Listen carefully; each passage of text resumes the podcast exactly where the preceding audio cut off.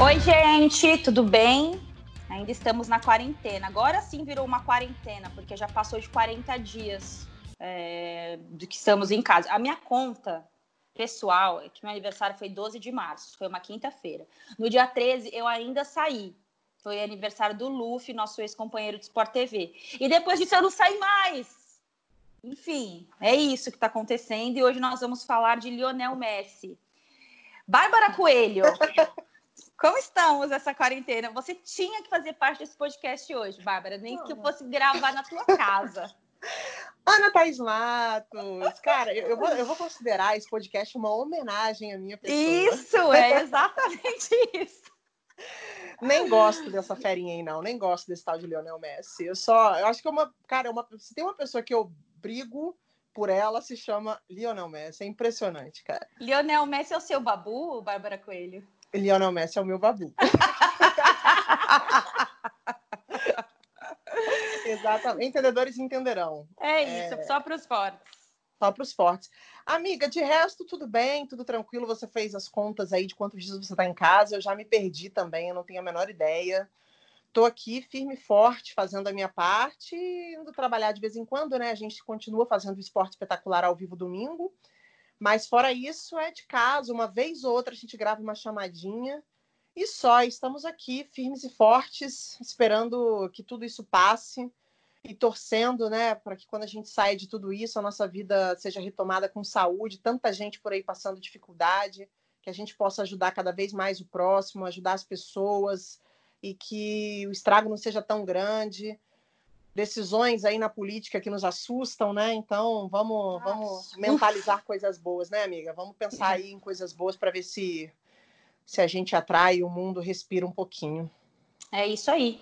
É, eu acho que a gente tem tentado, tem uma, tem uma crônica muito boa no Estadão de sábado ou de domingo do Hugo Giorgetti, falando sobre é, enaltecendo um pouco a questão dos jornalistas, né? É, por que é necessário falar de futebol? É, essa é a crônica. É, na verdade, é, o título é, é, é, necessário falar de futebol, e aí ele faz todo uma, um desenvolvimento de um pensamento mostrando que é importante, mesmo sendo é, o esporte hoje um, uma, uma, das coisas menos importantes, entre a mais importante, ele fala muito do papel do jornalista esportivo, é, como é importante nesse momento de levar entretenimento para quem está em casa. É, e isso também, é, Babi, vai um pouco ao encontro do que eu estava pensando na semana passada, que é o papel do jornalista nessas reprises de jogos que a gente tem acompanhado na Globo e no Sport TV, no Sport TV principalmente. Porque são os jornalistas que estão indo atrás de pesquisa, que abre jornal da década de 70, de 80, de 90 para pegar números, para pegar dados, para levar informação para quem não pôde acompanhar, para quem não tem a memória que é, os jornalistas têm, né, por, é, por conta do estudo, de contato com a matéria o tempo inteiro. Então, eu achei muito legal essa matéria, corroborou com uma linha de pensamento que eu tinha. É, eu sempre questionei muito essa questão do comentarista jornalista, em relação ao comentarista jogador de futebol. Acho que as duas frentes são importantes, mas essas, essas reprises me reforçaram o quão importante é o papel do jornalista comentarista de futebol. Por isso que não dá para a gente ter jogos de futebol. E eu não estou fazendo isso porque eu sou comentarista, não. Se eu fosse telespectadora, eu teria o mesmo pensamento. Como é legal a gente ter gente bem preparada para comentar os jogos, como a gente tem visto aí os nossos colegas, Everaldo Marques, é, Alexandre Losetti, é, vários narradores, Serginho Arenilhas, Luiz é, tá todo o pessoal nosso casting aí, como se preparou bem para esse momento que a gente está passando, né? Com certeza. Eu li esse texto também que você está citando e fala muito dessa vontade que a gente tem é, inesgotável de informar, de entreter, de falar sobre esporte independente do que esteja acontecendo no mundo, mesmo com as competições paralisadas, essa fome, essa vontade que a gente tem de debruçar sobre o assunto, de encontrar curiosidades, de encontrar outros outras perspectivas dentro de um jogo que já aconteceu, dentro da história, né? Porque o esporte está muito atrelado com, as, com, os acontecimentos do mundo. Se a gente pegar Copas do Mundo e Olimpíadas, a gente consegue contar a história da humanidade, né? De tão importante, de tão, de tão, de tão forte que é o esporte dentro do nosso contexto como sociedade e como história mesmo. Então, seguimos aqui, né, amiga? E o tema hoje é sobre um dos maiores da história e tenho certeza que a galera vai refletir um pouquinho sobre o tema que a gente vai trazer hoje.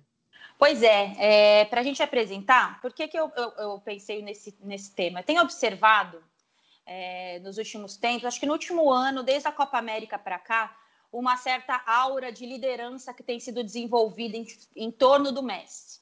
É, algo que eu sempre achei assim, cara, ele não precisa liderar nada. Se ele jogar bem e o time dele ganhar, a liderança dele já está ali na, com bola, né? A liderança técnica. Só que ele sempre foi cobrado pela imprensa argentina, que era a ligação dele com a Argentina, por ele morar em Barcelona desde criança. É, depois ele foi cobrado porque é, a Argentina nunca teve um título importante com ele, né? Exceto a Olimpíada e tal. É, e aí, no último ano, a gente viu um Messi com uma postura totalmente diferente na Copa América, é, de apontar o dedo para o juiz, de reclamar do gramado, de dar entrevista no pós-jogo. É, e depois da Copa América, eu percebi, eu sigo muito, né? Eu gosto muito de futebol sul-americano, então acompanho muito esses jornalistas Olé, Clarim, todos esses caras é, lá na Sion que falam sobre, sobre o Messi, e todos começaram a falar, a construir uma imagem de liderança dele. É, aí agora, nessa virada de 2020, teve a questão envolvendo a pandemia e a liderança interna que ele teve dentro do Barcelona para falar sobre o, o, essa questão dos salários, como eles se organizaram com o corte dos salários dos jogadores. E aí surge aquela capa emblemática da revista com o Messi de, de Che Guevara. E aí, várias entrevistas de jogadores, de técnicos, falando sobre essa liderança dele. A minha dúvida é: isso é algo genuíno?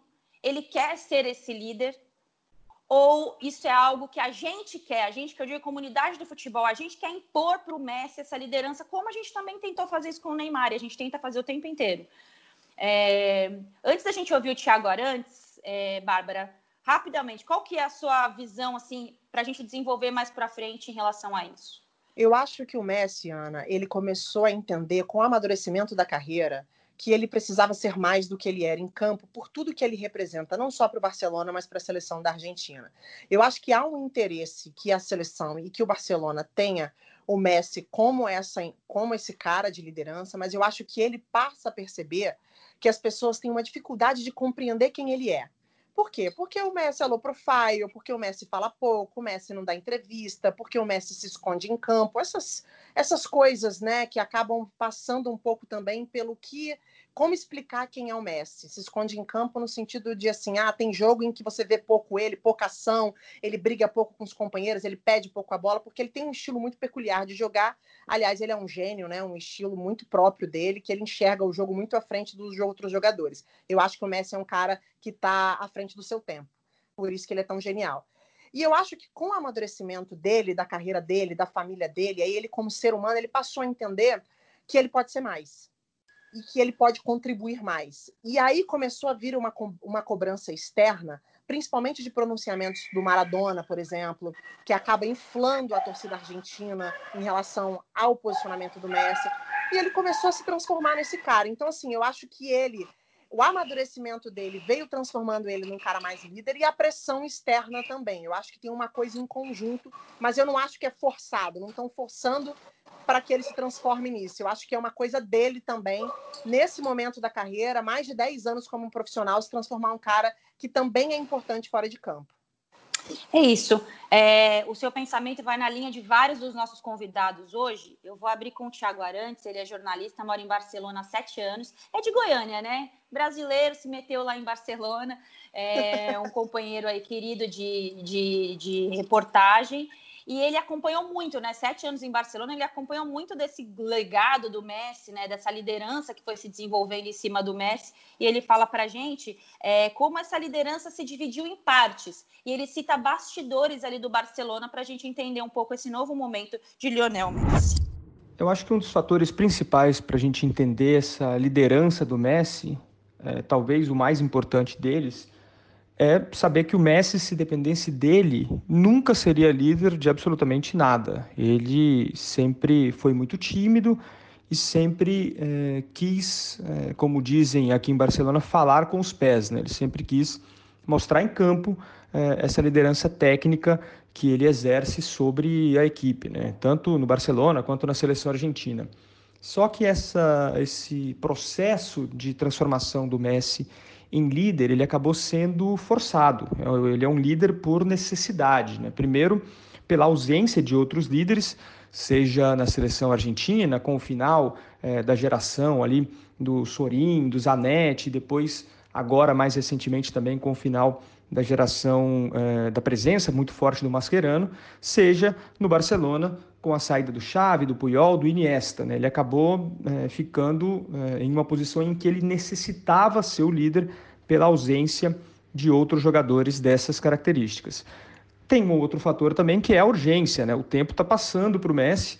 Ele é, disputou já quatro Copas do Mundo, não venceu nenhuma com a seleção argentina. É, com o Barcelona, ele viu o Real Madrid ganhar quatro vezes a Liga dos Campeões e, e não viu o Barcelona diminuir essa distância para o Real Madrid, ele vai vendo que o tempo está passando para ele, que a carreira dele está chegando ao final e ele quer conquistar mais títulos. Então ele começa a puxar para si mesmo essa essa característica de líder de é, ver que realmente o tempo vai passando e ele precisa ganhar mais. Isso é muito característico no Barcelona, sobretudo quando ele passa a ser capitão da equipe na temporada 2018-2019. E por último, que eu acho que é a grande explosão do Messi como líder, e tem a ver com os dois fatores anteriores, com a ausência de outros líderes e com a urgência por títulos, são as divergências dele com a atual eh, diretoria do Barcelona, também as divergências dele com a Federação Argentina, né, com a Associação de Futebol Argentina. Ele passa a ser uma voz dos jogadores e, no caso do Barcelona, também da torcida contra eh, os dirigentes, contra quem está no poder. Né? Por isso ele tem eh, conquistado aí tanta admiração eh, dos torcedores do Barcelona, justamente por encarar essa diretoria do clube que é, é muito criticada tanto pelos torcedores quanto pelos jogadores por aqui. Perfeito, né? A gente pode inclusive encerrar o rodada tripla agora, porque o Thiago já resumiu. Exatamente. Mas ele, ele traz um panorama muito legal, né, Bárbara? Ele fala aí de quatro aí possibilidades desse desenvolvimento dessa liderança do, do Messi. Uma necessidade pessoal dele, é, a questão do tempo, né, de observar ali como foi esses últimos anos, como foram esses anos do Real Madrid em paralelo com o Barcelona. É, o fato dele ter se tornado capitão da equipe sobrou para ele, né? Foi todo mundo caindo, caindo, caindo, sobrou para ele. E por último, essa questão que envolve a diretoria do Barcelona. Eu estava lendo até uma matéria hoje e eu não lembrava disso. É, quando eles voltam de férias ou de recesso, é, tem uma história que a diretoria do Barcelona tinha contratado fakes para falar mal dos jogadores, Sim. né? É, que é uma coisa bem, bem amadora, com todo respeito. É, mas o Thiago traz uma visão bem legal dessas, desses essas quatro formas de enxergar essa necessidade do Messi se transformar um líder. E aí, eu vou muito com uma entrevista do Roberto Ayala, que foi companheiro do Messi na seleção argentina, hoje é auxiliar do Scaloni é, na seleção argentina, né, do técnico da seleção, e ele fala sobre isso nessa entrevista. É uma entrevista que ele dá, acho que pro eu acho que é para Fox Argentina, não me lembro bem. É, mas ele fala sobre essa, esse surgimento do Messi como um recado de, olha, é, eu sou um líder, quero me tornar um líder e parte dele, mas principalmente parte da vontade dos outros, né, Bárbara? É, tem um marco aí, é, eu estava ouvindo o Thiago, e tem uma parte muito importante na Copa do Mundo do Brasil, em que a Argentina chega à final da Copa do Mundo, tecnicamente as pessoas falam muito pouco da participação do Messi. O Messi, para mim, fez uma excelente Copa. Amém. E uma das razões para a Argentina ter chegado à final da Copa do Mundo contra a Alemanha foi justamente a atuação desse jogador. Não Concordo. vou falar que foi Messi mais 10, né? Como a gente fala do Romário em 94, mas foi um cara muito importante. Um Não, eu te dou até números. Absurdo. Por acaso eu tenho esses números aqui porque eu comentei Boa. Alemanha e Argentina esses dias. É, a, a, seleção da Argentina estreia vencendo por 2 a 1 tem um gol dele. Depois ganha do Irã por 1 a 0 com um gol dele. Vence a Nigéria por 3 a 2 ele marca duas vezes. Contra a Suíça, quem marca é o Di Maria, a assistência é do Messi. Contra a Bélgica, gol do Higuaín. E aí depois tem a final, a semifinal contra a Holanda, eles vão para os pênaltis. E a final eles perdem para a Alemanha. Então, assim, ele teve uma participação é, fundamental no processo fundamental. ali. E, e, na final contra, contra a Alemanha, ele foi o jogador que mais finalizou a gol, mesmo com a Argentina Sim. perdendo. Ele jogou muito, e assim, a gente tem que lembrar que o final de Copa do Mundo só ganha um. A uhum. Alemanha vem de uma vitória como veio contra o Brasil, né? Um 7 a 1 com uma confiança, poxa, é, é quase imbatível, com um time muito forte também, uma geração consolidada. Então, se a Argentina ganha aquela Copa do Mundo, a gente provavelmente estaria aqui contando uma outra história, né, Ana? Assim, acho Sim. que a gente tem que a gente não pode avaliar o desenvolvimento, o comportamento, é, a história de um jogador só pelo resultado, porque é muito cruel. Mas tem um, uma, uma, uma situação muito simbólica nessa Copa do Mundo que o Messi ganha como o melhor em campo e o melhor da Copa. Ele recebe o prêmio com uma cara, ele foi até mal educado, porque aquilo para ele não representava nada, porque ele queria muito que a Argentina fosse campeã.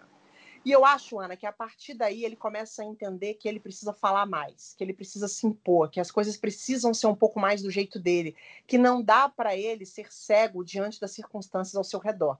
A gente sabe que os problemas da Federação de Argentina são muito graves da Argentina, né? Passa por corrupção, passa por problemas muito parecidos, inclusive, com aqui no Brasil, até com alguns agravantes. Ele passa a entender que ele precisa ser participativo, participativo em algumas decisões ali, para que as coisas aconteçam. E no Barcelona é igual. O Barcelona deve estar vivendo a sua maior crise política da história. Existem muitos conflitos lá dentro, assim, difíceis de entender. Até a escolha do Setien agora é uma escolha muito duvidosa, porque o Setien não tinha feito nenhum grande trabalho para simplesmente cair de paraquedas no Barcelona. O Messi teve discussões públicas com Abidal. E aqui no Brasil mesmo, na Copa América, eu acho até que nessa discussão ele foi mal, não é porque foi contra o Brasil, não, mas depois do jogo ele ficou falando que a Copa América foi é, ela foi roubada para o Brasil, é. o Brasil ia ser campeão de qualquer jeito. Eu lembro que ele foi até bem infeliz em suas colocações. Mas ele passa a entender que ele tem uma liderança tão grande dentro de campo, ele é um cara tão representativo, ele é o cara que mais ganhou bolas de ouro na, na história do futebol, que aquilo precisa ir para fora de campo para ele se tornar ainda mais vencedor. E então, assim, voltando um pouco ao que eu já tinha falado, tem mas a gente não pode esquecer que tem alguns marcos, assim, sabe? Eu acho que a Copa do Mundo em que a Argentina chega à final tem uma simbologia ali com o fato dele ganhar o título de melhor da competição e ficar muito chateado com aquilo, sabe? É, eu lembro que a época isso foi até uma polêmica o fato dele ser escolhido o melhor da Copa, porque de fato ele dentro das condições ali ele fez uma, uma Copa relativamente boa, ele levou a Argentina para a final. O Mascherano jogou muito nessa Copa do Mundo também, jogou né? Acho que foi o principal jogador da Argentina ali na, nessa competição. E, e levando isso para o clube, o Barcelona hoje, eu vejo o Barcelona uma panela muito, muito forte, muito. né? E essa panela coloca quem eles querem de técnico, quem eles querem de jogador. É, eles tiveram uma influência, por exemplo, na situação do Neymar. Ah, e da entrevista, vai lá e curte foto, o Piquet foi lá e fazia um comentário. É, então, assim, formou-se ali no Barcelona é uma estrutura muito viciada, me parece. Só que é um time com uma camisa forte, com o melhor do mundo, com ótimos jogadores. Então vai ganhar, vai. É, em algum momento vai, vai surtir efeito positivo no sentido de conquista. Mas para você sequestrar um clube, a gente já viu aqui, eu vou usar o exemplo do Cruzeiro, por exemplo. Quando uma estrutura fica muito viciada, é, os problemas ficam mais difíceis de serem, de serem é, evidenciados, né? Porque você tem ali as pessoas que protegem, que fecham aquele cerco é, e que não deixam que, as, que a verdade seja, que a verdade apareça. Então precisa que aconteça algo muito grave para que o sequestro deixe de acontecer. Então hoje não dá para a gente saber ao certo se tem um problema de, do grupo de jogadores do Barcelona e se é só um problema da diretoria. É, eu acho que muita coisa, alguma coisa deve acontecer nos próximos três anos. Por exemplo, na próxima, se a Champions continuar, vai que o Barcelona é eliminado pelo Napoli. Isso não vai acontecer, tá, Bárbara? Coelho? Tá tranquilo. Por favor, não venha azedar, não, hein? é, isso pode gerar uma crise grande no Barcelona, porque trocou de técnico de novo, é, eles não conseguem fazer jogador virar, eles gastaram dinheiro com jogador que acabou, não, que acabou não jogando. E eu acho que isso parte muito dessa panela que hoje infelizmente, é liderado por um, um, jogador com o tamanho do Messi, né? Sim, panela, inclusive, que respinga, né, na possível nova novela envolvendo o Neymar agora no meio do ano, porque quando o Barcelona contrata o Griezmann, e a gente pode falar da última janela, os jogadores do Barcelona, né, aí a gente pode chamar de panela, Messi, Soares, Piquet, que são amigos, eles queriam muito que o Neymar voltasse, né? É, eu lembro. Então, volta o Griezmann, e a partir do momento que você gasta o dinheiro que você gasta com o Griezmann, você não consegue mais trazer o Neymar. E aí, internamente, começa um boicote ao Griezmann ao Griezmann. Então, já o Messi já não se dá tanto com o Griezmann, já não tem um ambiente para o Griezmann trabalhar. Então, o Griezmann pode ser negociado, pode ser que nessa próxima janela venha ao Barcelona. Isso aí, assim, é muito nítido que há uma falta de comando né, que as coisas eh, há, há, rupturas. Então é, é difícil realmente apontar um culpado. E eu acho que você falou uma coisa que resume muito o futebol como um todo. Às vezes o momento em campo é muito bom, os resultados vêm, a crise já está acontecendo, ela só é. Quando as coisas deixam de acontecer em relação a resultados. E eu acho que o Barcelona, a crise não veio da noite para o dia, é uma coisa que já vem é, sendo construída. E se a gente olhar para o time, o Barcelona chegou aí para jogo nessa Champions sem banco de reservas. Né? Alguma coisa está acontecendo em relação às suas contratações, em relação à sua posição no mercado, porque você perde um Soares, você tem dificuldade em, em repor essa peça. Você perde, você perde o Dembélé, você não tem reserva para o Dembélé, não tem ninguém para jogar. Você perde um zagueiro, você não tem peça de reposição. Pô, a gente não está falando do, do time da esquina, a gente está falando do Barcelona. Então, não é da noite para o dia que essa crise entrou no clube e o Messi, de alguma forma, ele contribui positivamente para alguma liderança em campo, para reverter alguma situação desconfortável e, de repente, negativamente também se, se, alinha, se aliando a algumas panelas, a algumas situações que deixam o clube num sistema viciado, como você citou. É isso. Para a gente avançar, é, o André Hernan cobriu a Argentina na Copa América e viu, né, desabrochar ali um pouco esse, essa questão da liderança do Messi, nosso companheiro repórter. É, ele fala muito sobre a obrigação do Messi puxar essa liderança, muito por conta da queda de rendimento de nomes importantes da seleção argentina, como o Di Maria, que depois acabou saindo, o próprio Agüero e outros nomes. E aí, pessoal do Rodada Tripla, tudo bem com vocês? Olha, não é uma impressão, não é um sentimento. Se você acha que o Lionel Messi agora é o líder, é o capitão dentro e fora de campo da seleção da Argentina. Isso eu pude constatar, né, acompanhando a Argentina nessa Copa América, que foi assim a grande chave, né, a grande mudança do Messi em relação à postura dele dentro da seleção argentina. E tudo isso parte da seguinte maneira: no Barcelona, ele é um jogador extraordinário, ele é o ET, ele é o cara que é, bate recordes, é o cara que conquista títulos. Mas na seleção da Argentina, por que, que o Messi do Barcelona não consegue ser o Messi da seleção da Argentina? Então, isso praticamente todo cidadão argentino se pergunta, a imprensa argentina se pergunta. E isso criou uma pressão muito grande em cima dele. Porque essa Argentina já teve algumas participações em Copa do Mundo, foi vice aqui no Brasil, jogando contra a Alemanha naquela final do Maracanã, sempre dependendo muito do Messi. E o Messi nunca é, foi esse jogador. Nunca foi, por exemplo, um Mascherano, nunca foi, por exemplo, um próprio Maradona, que tinha uma personalidade muito forte. Então o Messi, ao longo do tempo, ao longo do período dentro da seleção argentina, foi aprendendo a ser um líder. E quando esses jogadores foram saindo, é, por exemplo, o próprio Mascherano, que se aposentou, que não está mais na seleção, é, a, a, queda de rendimento do Di Maria, a queda do rendimento, de rendimento do Higuaín, queda de rendimento do próprio Agüero, é, o Messi foi tendo que abraçar, ele não tinha muita escolha, ele, teve, ele foi obrigado a assumir essa postura. E como ele quer muito vencer com a seleção da Argentina, porque o próprio filho questionou, por que, pai, te criticam tanto aqui na Argentina? Isso fez com que o Messi é, começasse a ter um sentimento assim mais de explosão, mais de raiva. Então a gente vê um capitão que é, é muito ligado, é muito vivo, é, é, é, é muito não só decisivo dentro de campo, mas também decisivo dentro do vestiário, de falar, de chamar, puxar a palavra. Tanto que na Copa América, quando a seleção da Argentina aqui no Brasil não teve uma boa primeira fase e quase ficou fora, né? Passou apertado, teve, que vencer o Catar, fraquíssima a seleção do Catar, para se classificar. Então o Messi era o único jogador que dava entrevistas na zona mista, era o único que dava a cara tapa. E no último jogo contra o Chile, a gente viu aquela expulsão, né? É, algo muito raro, ele muito bravo, brigando, indo para cima, ou seja, é um Messi diferente, que para as próximas competições, não só as eliminatórias, mas também a Copa do Catar, e aí talvez a gente coloque uma última grande chance para o Messi conquistar algo pela seleção argentina, ele teve que mudar a postura. Então daqui para frente a gente vai ver um Messi craque dentro de campo e um Messi também líder, capitão, o dono da faixa, 10 e a faixa para o Messi, mas também dentro do vestiário na postura. Abraço a todos, valeu! Obrigada, André Hernan. Que excelente áudio, que ótima contribuição.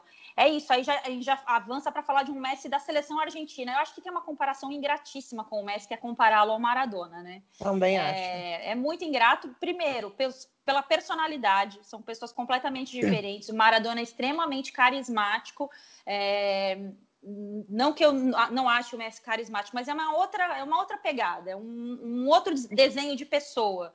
É, o Maradona foi campeão do mundo, carregando ali a Argentina, né, com gols polêmicos. Ele era um jogador que usava a sua imagem muito forte. Se o Maradona vivesse os dias, jogasse nos dias de hoje, ele seria muito midiático. Ele apareceria todos os dias nas capas dos principais jornais e sites. Ele sem jogar já aparece. É, então eu acho que é uma comparação ingrata. É, e tem uma outra, um outro paralelo que se faz também com o Messi, que ah, a Argentina nunca deu uma seleção à altura do Messi. Eu discordo disso totalmente. Eu acho que é, nós tivemos ótimas seleções argentinas dentro do contexto que o futebol argentino permite que surjam jogadores. A própria seleção de 14 é uma seleção bem interessante, embora o sistema defensivo já envelhecido, com o Zabaleta, é, com jogadores, com o Demichelis, que, Romero, que né, a gente pode questionar e que já eram jogadores mais velhos. Mas eu acho que dentro dessa realidade, ele jogou com o Agüero, ele jogou com o Di Maria, é, teve um Higuaín ali do lado dele, enfim, vários nomes, é, com o próprio Sorin. É, enfim, eu acho que a gente tem um Messi da seleção argentina que eu acho que é até mais líder do que o Messi do Barcelona. O que, que você acha, Babi? Eu acho que ele tem, ele tem até mais espaço para ser líder na Argentina Perfeito. do que no Barcelona, né? Eu acho que a gente tem uma Argentina com muitos problemas em relação à liderança até técnica, né? Com mudanças de treinadores durante uma Copa do Mundo. Você tem, como a gente já citou aqui, um problemas muito sérios com a AFA. Eu não vitimizo o Messi em relação à Argentina, não tem um time capaz de fazer com que o Messi seja campeão nas suas competições. Eu acho que tem uma questão estrutural assim da, da, seleção da Argentina. Eu acho que o jogo o coletivo não funciona. Eu acho que o coletivo tem muita. Eu, acho assim. Eu sou uma defensora do Messi mesmo e assim, se você olhar para ele no jogo, eu acho que ele está às vezes um pouco à frente do tempo numa jogada, numa leitura do jogo. Eu vi isso muito aqui no jogo contra o Brasil, Brasil e Argentina na Copa América. Assim, era muito claro para mim como os jogadores às vezes não acompanhavam o ritmo do Messi, que é também um jogador muito acostumado a jogar numa estrutura de jogo entendeu? Então ele tem uma responsabilidade também de se reinventar num novo estilo, num novo jeito de jogar, porque ele é um jogador capaz de fazer isso. Mas assim, eu não vitimizo, ah, o Messi não ganhou nada com a seleção da Argentina porque o time não é capaz de jogar o suficiente para ele ganhar, o time é fraco. Não, eu não acho, apesar de achar também que ele está um pouco à frente do tempo. Eu acho que o Messi não ganhou porque ele não conseguiu ser quem ele é sim no Barcelona, ele não conseguiu ser extraordinário porque o time demora a encaixar também. A seleção não é um time que ele joga há 10 anos como ele joga no Barcelona, e as coisas não aconteceram. Eu só não gosto de diminuir a importância do Messi para o mundo do futebol, porque na seleção argentina as coisas não acontecem como as é, pessoas gostariam. Eu acho que são coisas diferentes, assim, sabe? E tem é uma isso. coisa aí que, para mim, o maior referencial do argentino, tirando outros caras que você já citou, acho que Mascherano, Teves, enfim, tem muito essa coisa do sangue, da raça, da, do cara que fala, que se impõe, que sangra os sabe? E, e, eu acho que o Maradona é uma figura que faz mal ao Messi, sabia? Assim, tem muita gente que me, me acha maluca por causa disso. Mas o, o Maradona, ele adora também atiçar essa discussão, que o Messi não é líder. Melhorou Messi... muito nos últimos anos, mas ele foi responsável por inflamar o questionamento há 10 anos que o Messi não era argentino, né? Exatamente. Ele, ele, foi um que puxou essa fila e depois ele viu, quando ele foi técnico da seleção, acho que em 2010 ou 2006, Isso. É, ele viu que, meu, ou ele vai ficar expondo o cara ou esse cara nunca vai resolver para a seleção argentina. Exatamente. Então, o que é melhor? Você colocar o cara do teu lado ou ficar expondo o cara? É. Né? E, e, acho também que não é um problema a seleção argentina ter o Messi como uma Messi dependência. Eu acho que depende de como a Argentina usa isso. Meu sonho era ter uma ah, Messi dependência no meu time. Nossa. O Messi, venha, venha para o meu time, que o meu sonho é tê-lo como Messi dependência. Então, assim, é, eu acho que essas discussões populares, assim, eu acho que a gente tem que olhar mais para o pro, pro, pro, pro indivíduo, sabe? Assim, o que o Messi representa, o que ele é e eu acho que ele transcende um pouco as discussões de até onde a Argentina já chegou com ele. Sinceramente, ele é um cara muito diferenciado, ele é um gênio e acho que é, é difícil relativizar o que ele é, o que ele representa, porque a Argentina não foi campeã com ele. É, mas 2022 está logo aí, né, galera? Tá logo aí. É. É, eu acho que o trabalho do Scaloni vai ser muito interessante, porque ele é um técnico sem vícios. É, e ele vai pegar uma entre safra, ele está fazendo uma mudança bem significativa na Argentina, né? Que é essa troca aí de, de guarda, chamando novos nomes, é, apostando muito em garotos de, da seleção sub-20, enfim, eu acho que eu aposto que se a AFA não fizer nenhuma bobagem com o Scaloni daqui para frente, os jogadores compraram um pouco da ideia dele, ou, tem, ou pelo menos têm passado isso publicamente, coisa que eles nunca fizeram com o Sampaoli, por exemplo, com o próprio Maradona. É, eu acho que vai ser interessante a gente acompanhar essa nova Argentina, que já deu alguns, alguns sinais de que vai que acordou. Eu acho que para 2022, dependendo das eliminatórias, acho que vai ser uma seleção interessante da gente acompanhar. Para a gente ir, encaminhando a reta final aqui, fui ouvir também um atleta, né? Pedrinho, nosso comentarista maravilhoso. É, ele fala sobre essa pressão cruel aí que se cria em cima do Messi do jogador, né? Ele fala um pouco sobre essa questão da liderança técnica que a gente já enalteceu tanto aqui no Rodada Tripla. Oi, Aninha. Essa questão de, de você é, criar um. Construir né, um ídolo perfeito, né? Uma liderança perfeita, isso é muito, muito cruel. O Messi é um cara muito fechado, diferente do, de um dos maiores ídolos da Argentina, o maior, que é o Maradona que conseguia unir a genialidade dele com uma liderança forte em termos de autoridade, de competitividade, expondo isso de uma forma muito gritante. O Messi ele tem aquela liderança técnica, mas é um cara que dificilmente ele reclama das faltas que ele sofre durante o jogo. Dificilmente a gente vê o, o Messi reagir a uma entrada violenta. Né? O Messi é um cara muito tranquilo com relação a isso. Então você exigir que ele seja um gênio da bola e que seja um líder porque ele é genial jogando, isso é cruel. Isso é, uma, é um indivíduo, é o que eu falo que atrás do grande jogador de futebol ou do jogador mediano, enfim, atrás do atleta tem o um ser humano e cada um tem o seu jeito. Então, assim, não é porque o Messi não tem uma característica de liderança igual a do Maradona que você vai desqualificar o potencial do Messi. Né? Eu acho que a questão competitiva dele é muito mais interna do que externa. Ele é muito competitivo, só que ele não, não expõe isso. Né? E é uma forma diferente que ele, que ele demonstra a liderança. A liderança que ele demonstra é quando está tudo ruim, os jogadores tocam a bola para ele para ele resolver tecnicamente. Né? Eu acho que dentro de um elenco você pode ter outros jogadores que têm uma liderança é, para externar muito mais forte que a dele. Então, assim, é muito cruel quando a gente cobra do Messi que ele seja como o Cristiano Ronaldo é, como o, o Maradona foi.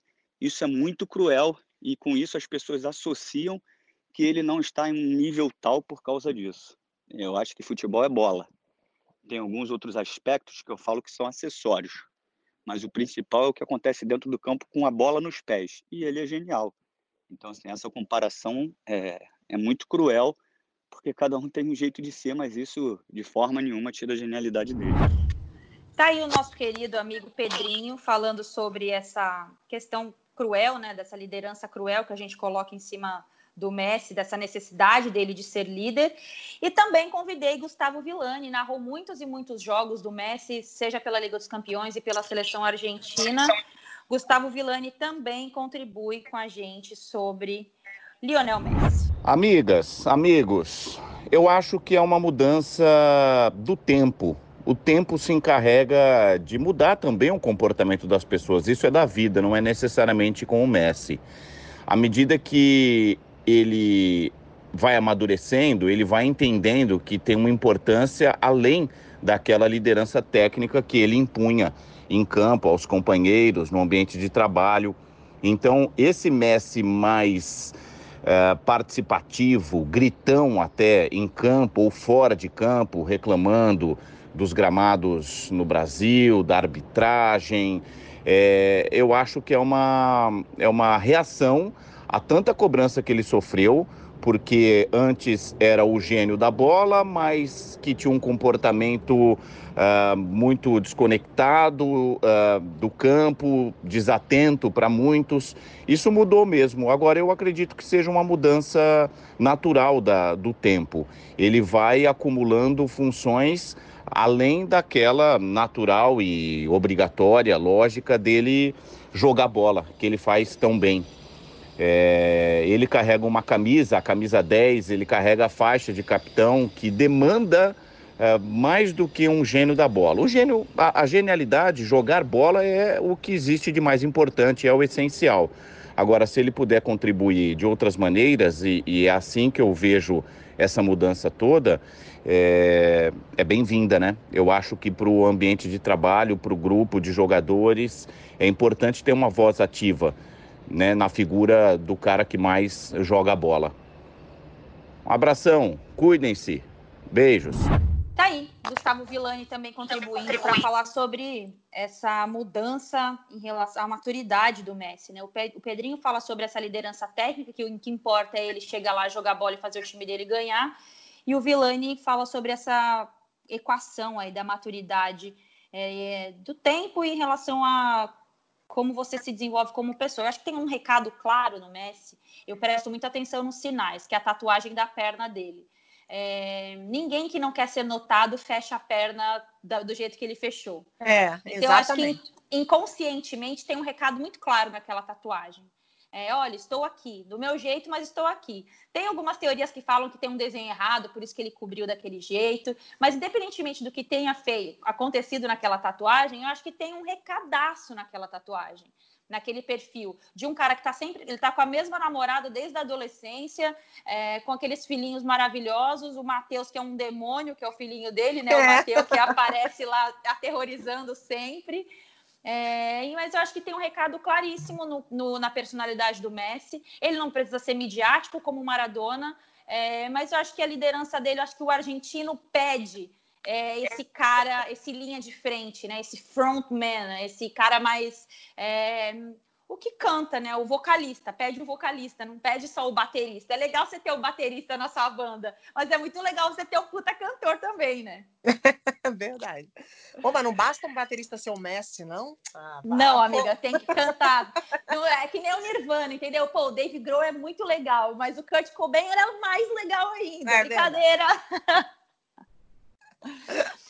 Bom, só para a gente finalizar, eu queria indicar aqui um, um, um, podcast do Hernan Cassiari, que é um jornalista que escreveu, escreve crônicas incríveis de futebol, e ele escreveu essa Messi é um perro. Tem o texto é, na, no Google, é o pessoal que procura, e tem também o podcast na, no Spotify, do Hernan Cassiari.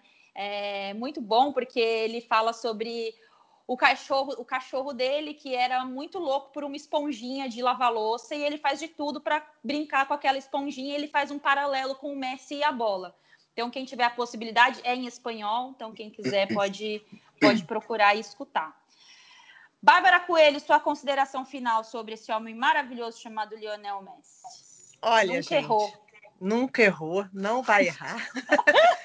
é, eu queria só pegar uma carona assim no Pedrinho, né? Que eu acho que ninguém melhor do que um cara como o Pedrinho para falar sobre isso, mas eu fico imaginando o que passa pela cabeça do Messi em falar assim, pô, peraí, cara, eu tenho seis bolas de ouro, eu jogo pra caramba, pô, eu tenho uma vida super tranquila, eu sou um cara de família, na minha, assim, cumpro meu dever e minhas obrigações como atleta.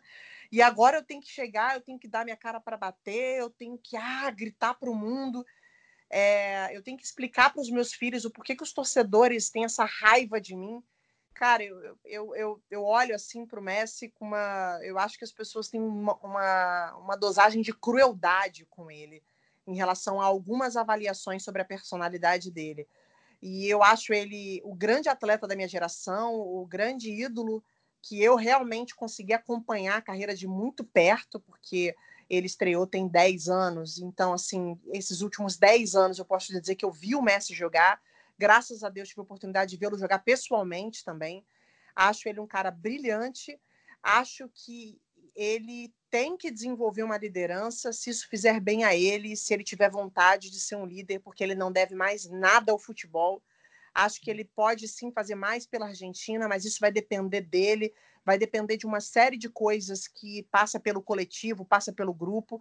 E eu espero que ele entenda assim que ele realmente é um cara que é, dá muito para o futebol e que a gente é um privilegiado por poder assisti-lo. Espero que ele não sofra tanto com a questão de liderança, porque eu acho que ele nem merece. É isso, perfeito. E se não ganhar a Copa do Mundo também, azar da Copa do Mundo, né? O Zico também azar não ganhou a Copa, Copa do, do mundo, mundo, e é o Zico. Então, Exatamente. Pronto. É, azar da Copa do Mundo. É isso, galera. Voltamos a semana que vem, hoje sem Amanda Kestelman, que está enroladíssima na produção de uma matéria com Babu Santana. É, então, toda a força para nossa amiga. Queria mandar um beijo para nossa amiga Rafaela Serafim, perdeu a vovó recentemente também, estava muito chateada. É, Rafa volta com a gente também no, na próxima rodada do Rodada Tripla. E eu agradeço aí os companheiros que contribuíram com a gente, Thiago Arantes, André Hernan, Gustavo Villani, Pedrinho. E você, Bárbara Coelho, você é uma luz na minha vida, amiga. Falar com você melhora meu dia. Ah, você que melhora o meu. Só para vocês é, terem uma ideia, a gente ficou 40 minutos resenhando antes de começar a rodada tripla. Era discussão a... de pauta, né, amiga? É, pois é. Aqui, aqui tem de tudo. Tem um pouquinho de discussão de pauta, tem terapia. Amiga, amo você, te admiro muito, tamo junto, cara. É, é isso. É nóis, eu também. Um beijo, tchau, tchau. Beijo, gente. tchau, tchau. Beijo, tchau.